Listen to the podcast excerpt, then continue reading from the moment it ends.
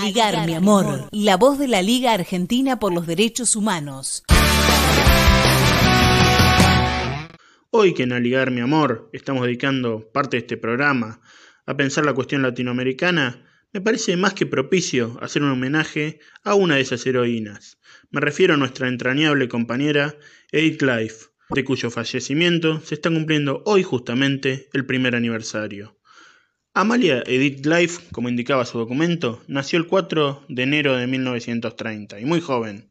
Desde los 15 años de edad se incorporó a las luchas políticas en tiempos de la dictadura nacida en junio de 1943. En su militancia juvenil sería primero secretaria del centro de estudiantes de su escuela y luego cofundadora de la Federación de Estudiantes Secundarios de Buenos Aires, siempre dentro de la Federación Juvenil Comunista. Sin embargo, como bien dice nuestra compañera Nora Podestá, terminados sus estudios, habría un tema que la atraparía para siempre. Me refiero al tema de la solidaridad internacional entre los pueblos. En esas tareas internacionalistas participó de la organización de nada menos que ocho festivales mundiales de la juventud y los estudiantes a partir de 1949. Algunos de ellos fueron llevados a cabo en Europa del Este y otros en algunas de las más importantes ciudades y capitales de Europa Occidental.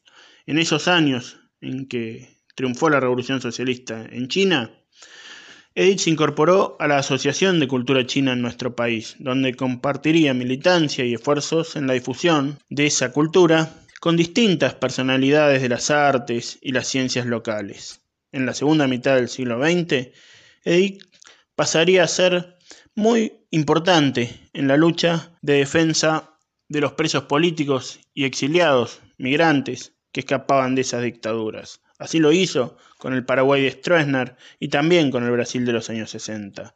Pero esto se profundizaría aún más tras el golpe imperialista prohijado por Nixon y la ITT y llevado a cabo por Pinochet en Chile en septiembre de 1973. Formó parte y fundó del grupo que hizo al Comité Argentino Chileno de Apoyo a Chile, el COMACHI, que salvó la vida de enorme cantidad de militantes y obreros trasandinos. Desde la más absoluta clandestinidad, ayudó más de una vez a la histórica dirigente comunista Gladys Marín a cruzar la cordillera en secreto y derrotando las trampas y vigilancias de las dictaduras de uno y otro lado de la cordillera, otro de los pueblos a los que Edith mostró una enorme solidaridad sin dudas fue precisamente el cubano. Era una enamorada de esa revolución. Y ya en 1990, cuando más lo necesitaba Cuba, se incorporó en representación de la Liga a la multisectorial de solidaridad con Cuba y luego a la Casa de la Amistad Argentino-Cubana. Más tarde, cuando el arresto de los cinco patriotas cubanos injustamente acusados de actividades antinorteamericanas y terrorismo por el Poder Judicial del Imperio, se incorporaría a la filial local del Comité de Apoyo a los cinco. Allí le tocó una tarea difícil que llevó a cabo con mucho éxito, la de incorporar a intelectuales, personalidades y organizaciones políticas y sociales a esa lucha.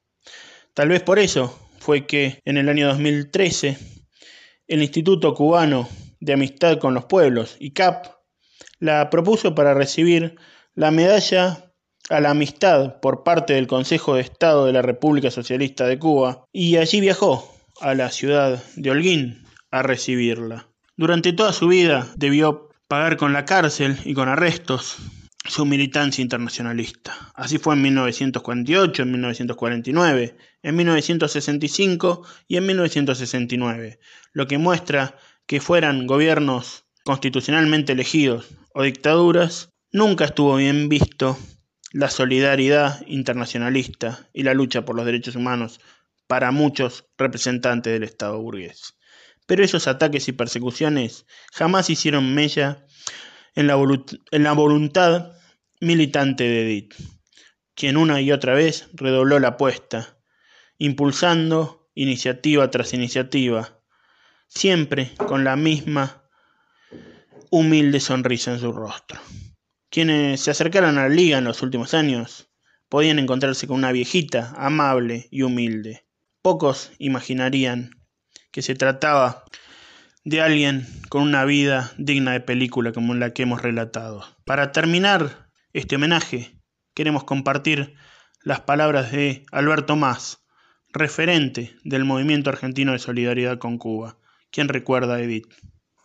A Edith Life jamás podré olvidarla. Esa maravillosa mujer tan solidaria, tan militante, pero por sobre todas las cosas, con esa tremenda humanidad a cuestas que nunca supe cómo podía entrar en ese cuerpecito tan dulce y tan firme a la vez.